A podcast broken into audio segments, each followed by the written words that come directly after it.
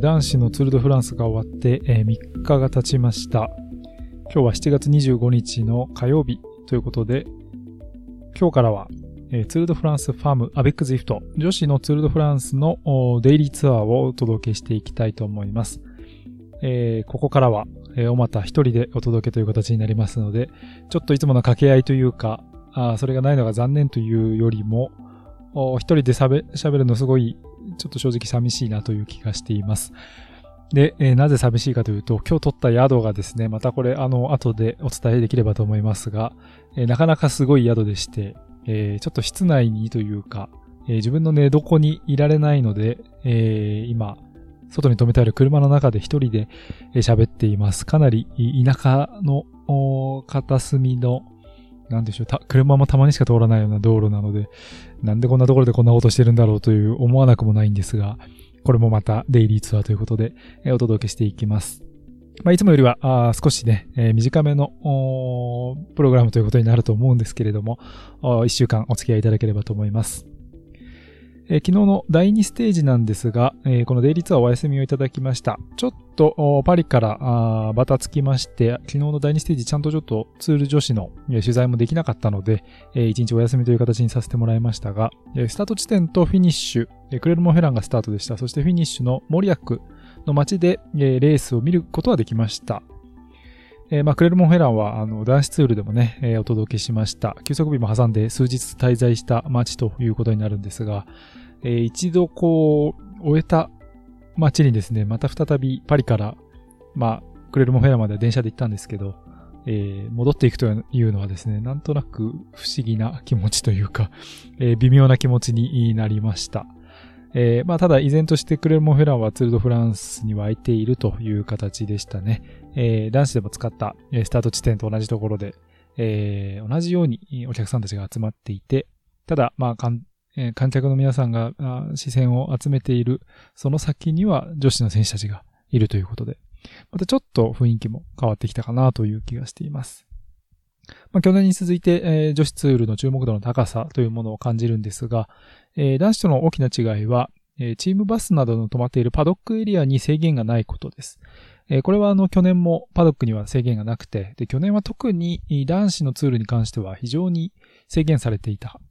えー、今年に関してはだいぶ緩くなっていて、あの、招待客なんかは結構気軽にパドックに入れるようになってきて、だいぶ人でひしめいてはいたんですが、ただ、誰にでも開放という形ではなかったんですが、女子ツールに関してはパドックは開放されていました。なので、まあ、単純に、あの、応援にスタート地点に駆けつけると、チームバスの、もう手の届くところで選手がウォーミングアップをしているとか、まあ、そういう雰囲気になってますね。で、まあ、やはり、男子と比べるとそのあたり、人数いるとは言っても、こう、パニックになるほどの人数ではないという判断なのか、えー、まあ落ち着いている感じ、あの、観客の皆さんもたまにサインだとか、選手に話しかけたりはしてますが、えー、比較的、えー、平穏に、えー、選手たちはウォーミングアップをしてという形で、まあ結構メディアもだから、えー、パドックで直接選手に話を聞いてというようなインタビューもよく見られました。で、えー、昨日は、ちょっと雨もね、降るようなモリアックのフィニッシュ、かなりタフな寒いステージにもなったんですけれども、えー、それを終えて、えー、ドルドーニュ川沿いですね、レ・シャルボニエというですね、もうこれは本当にひどい山中に、えー、山中に泊まりました。えー、まあ、どれくらいかというと、携帯の県外になるというところで、で、えー、古い、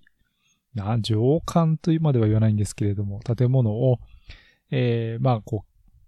う、なんでしょう、えー、お上がですね、えー、リノベから頑張って、えー、作り上げているというような宿だったんですけれども、まあ途中、ところどころは結構工事中みたいな感じになっていて、まあその分安く泊まることができたんですが、まあ非常にあの、良いおもてなしを受けまして、まあ値段も安く泊まれて静かでという形でした。まあ今まで泊まっていた男子ツールの場合は人数もいたので、えー、結構ね、チェーンのホテルが多かったんですけれども、まあ、この女子ツールはあえていろんな宿を取ってみて、えー、という形でですね、え滞在も楽しめればなと思っているんですけれども、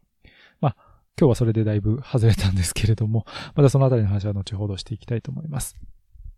今日は第3ステージでした。スタートはコロンジュ・ラ・ルージュという街だったんですが、ここでようやく日本から唯一の参加、まあ、日本人として初めてツールドフランスファームの舞台に立った与那峰エリ選手、ヒューマンパードヘルスというチームで所属していますが、え与那峰選手に会うこともできました。まあ、いくつか、あの、昨日のまでのステージの話なんかも聞いたんですけれども、えー、まあ、なんといっても、先日行われていたジロデイタリア、ジロドンネ、えー、女性版ジロデイタリアとはまたレベルが全く違うというふうに驚いていたのは印象的でした。まあ、ジロも当然、えー、グランツールの一つということなんですけれども、この7月の上旬に行われていたんですかね、えー、1週間ちょっとのステージレースということで、まあツールと基本的な構成は変わらないんですが、まあただ、このツールが本当にレベルが高いということは驚いていましたね。で、えー、彼女のヒューマンパードヘルスチームは、えー、エースにオードリー・コルドン・ラゴというフランス人の選手、まあ、だだいぶベテランの域に入ってきました。えそしてバルバラ・マルコッティという、えイタリア人の選手がいるんですが、この2名が、まあ、総合成績上位を狙っていくというような体制になっているそうです。与那峰選手の役割というのは、まあ、日によって、ステージによっても変わってくるということだったんですが、まあ、昨日のステージなんかはもうすでに、えサバイバルの展開が始まってしまって、そこで前に残った選手が3人しかチームでいなかったので、もうそこは自分がエースのためにえー、ボトルを渡したりだとか、まあ、そういった対応を迫られたというハードなステージになったというふうな、えー、言葉を聞いています。で、今日ですね、えー、今日のステージ、途中一箇所でだけ写真を撮ってみました。まあ、いつもあの、K2 とはね、どこで写真撮ったみたいな話をしていたんですが、まあ、いざ自分で、えー、写真を撮る場所を決めて、えー、車で止めて、撮影場所行って決めて、なんだかんだというのはね、なかなか骨が折れるなということを改めて感じたりもしたんですが、一方であの、レースが通過する街ですね、街の規模にもよるんですけれども、あの、走り抜けていくような街では、男子ほどは、えー、街に観客の姿がないかなというのも印象です。なので、まあ、比較的緩くてですね、えー、まあ、人混みをかき分けて写真を撮んなきゃいけないみたいな状況はなかったです。今日はジュイヤックというね、街で撮影をしてみました。ただ、えー、今日フィニッシュ地点モンテニアック・ラスコーという街だったんですが、ここの人出はすごかったです。男子と全く変わり映えがないほどの人数が集まっていまして、ちょっと身動きがね、フィニッシュ地点残り300メートルくらいからは取れないくらい、それくらい人が集まっていました。えー、ステージの方は SD ワークスのロレナ・ウィーベス、ヨーロッパチャンピオンですが勝ちまして、えー、これで SD ワークスはシーズン50勝目ということで、まあかなり圧倒的な走りを見せています。マイオジョンドはロッタコペッキーが引き続き来ているという形だったんですが、今日はこのロッタコペッキーが、まあ自分のスプリントしているような形でしたが、えー、ロレナ・ウィーベス、チームメイトのリードアウトをするというようなね、シーンにもなりました。まあ、そこも含めて SD ワークス非常にやはり最強チームという印象をさらにこのツールで強めているわけなんですが、えー、このロッタコペッキー、えー、マイオジョーヌの記者会見がありまして、プレスルームに姿を見せましたので、えー、ちょっと気になっていた質問をしてみました。えー、まあ最近ロッタコペッキー登れるようにもね、だいぶなってきまして、え、ちょっとスプリンターという印象も強かったんですが、まあ、今後は総合狙いの選手になっていくような可能性もあるんでしょうかという質問をしてみました。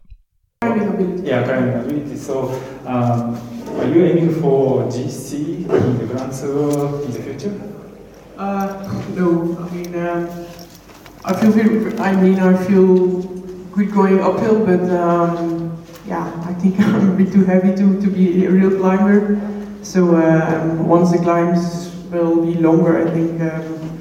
yeah, it will be much harder for me to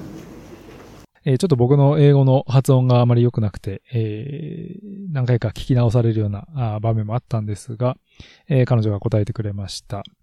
えー、で、まあ内容的には、あの、確かに最近、えー、登れるようになっているというふうなことは感じているんだけれども、ただ長い登りになってくると、やはりちょっと自分の体重では重すぎるんじゃないかっていうことで、まあ、そこまでその総合成績というところ、総合狙いの選手になっていくというところは彼女の視野には入っていないようでしたね。さあ、そんで、えー、今日は、えー、モンテニアック・ラスコーという街だったんですけれども、このラスコーという名前、ちょっと聞き覚えがある方もね、もしかしたらいらっしゃるかもしれません。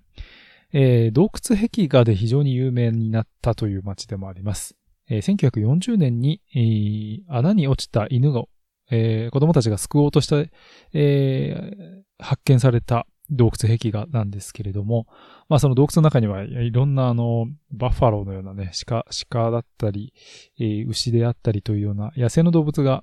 えー、壁画として描かれていて、まあそれが特にこう、生き生きと描かれているということが、まあ多くの芸術家にもインスピレーションを与えた、そんなラスコーの壁画なんですが、まあ、えー、今から、えー、80年、90年ほど前に、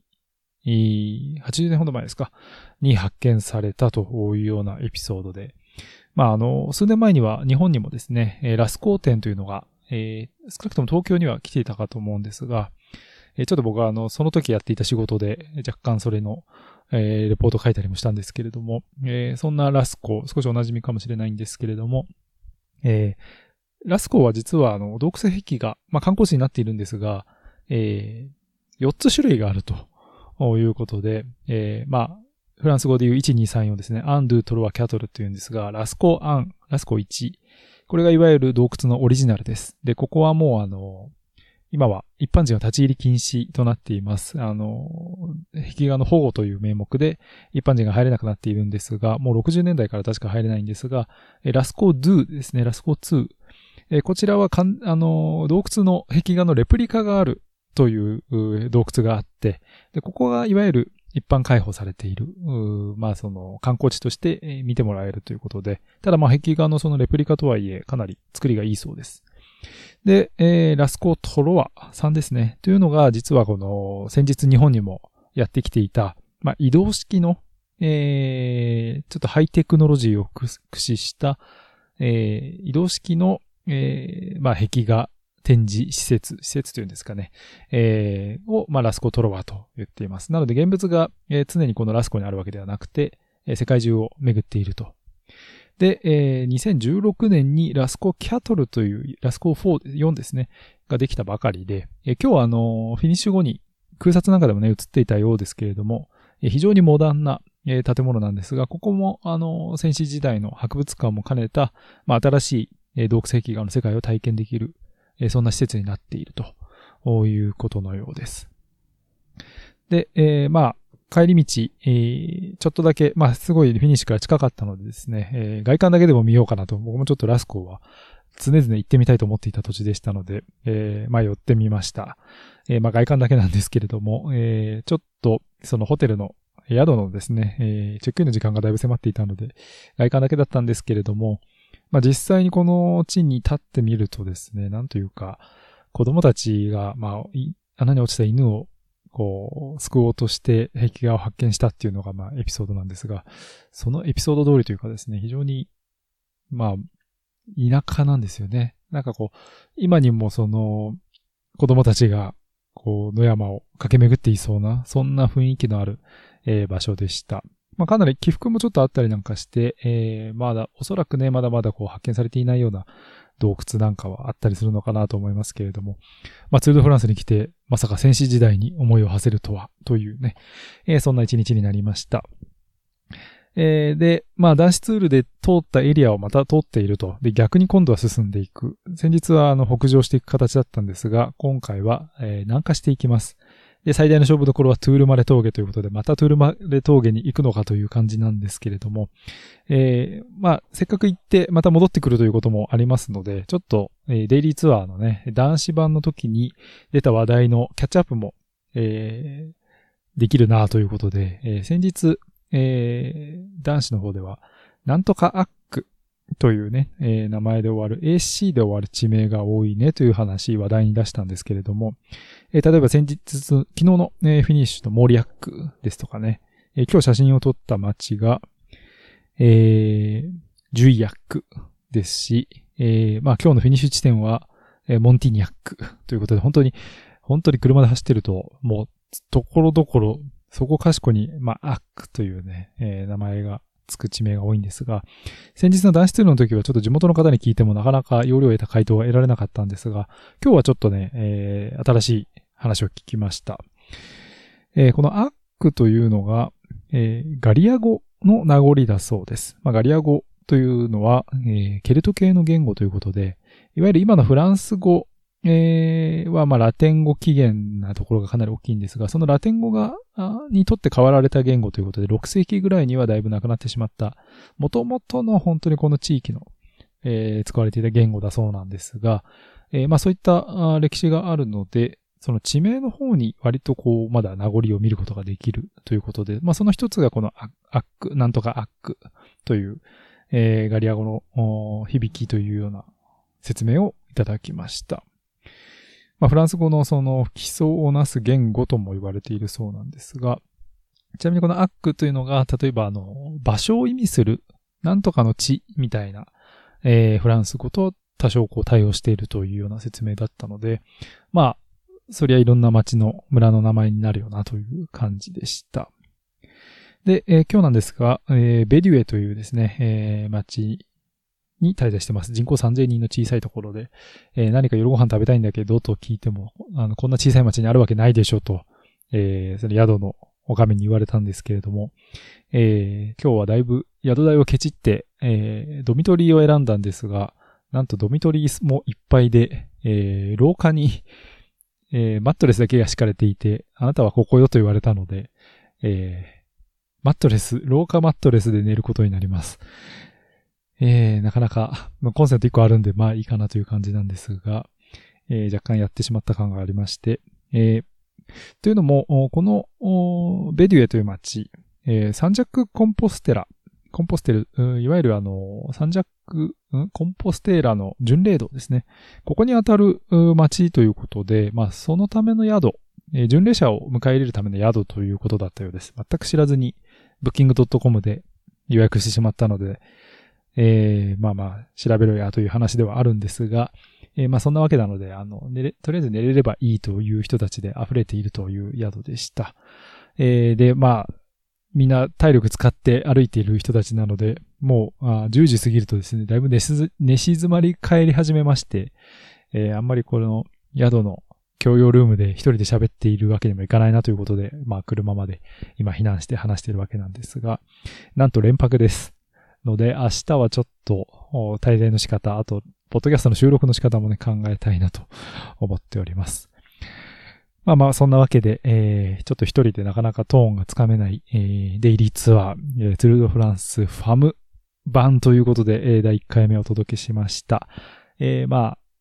ご想像つくと思うんですが、一人で喋っていると少し寂しいところもありますので、ぜひハッシュタグデイリーツアーなどで、えー、引き続きのごご感想など、えー、お送りください。あとは、あの、なかなかあ去年始まったばっかりで、なかなかこう見る機会も少ない女子レースということもありますので、えもし何かこういうことを知りたいだとか、こういうことはどうなってるんでしょうかというような質問などね、いただければ、まあ、大会期間中、まあ、スタートとフィニッシュしか基本的にはいかないような動き方になりそうなんですが、まあ、ちょっと取材できる範囲でいろいろ見てこようとも思っていますので、えそういったご質問など、知りたいことなどもお寄せいただければ幸いです。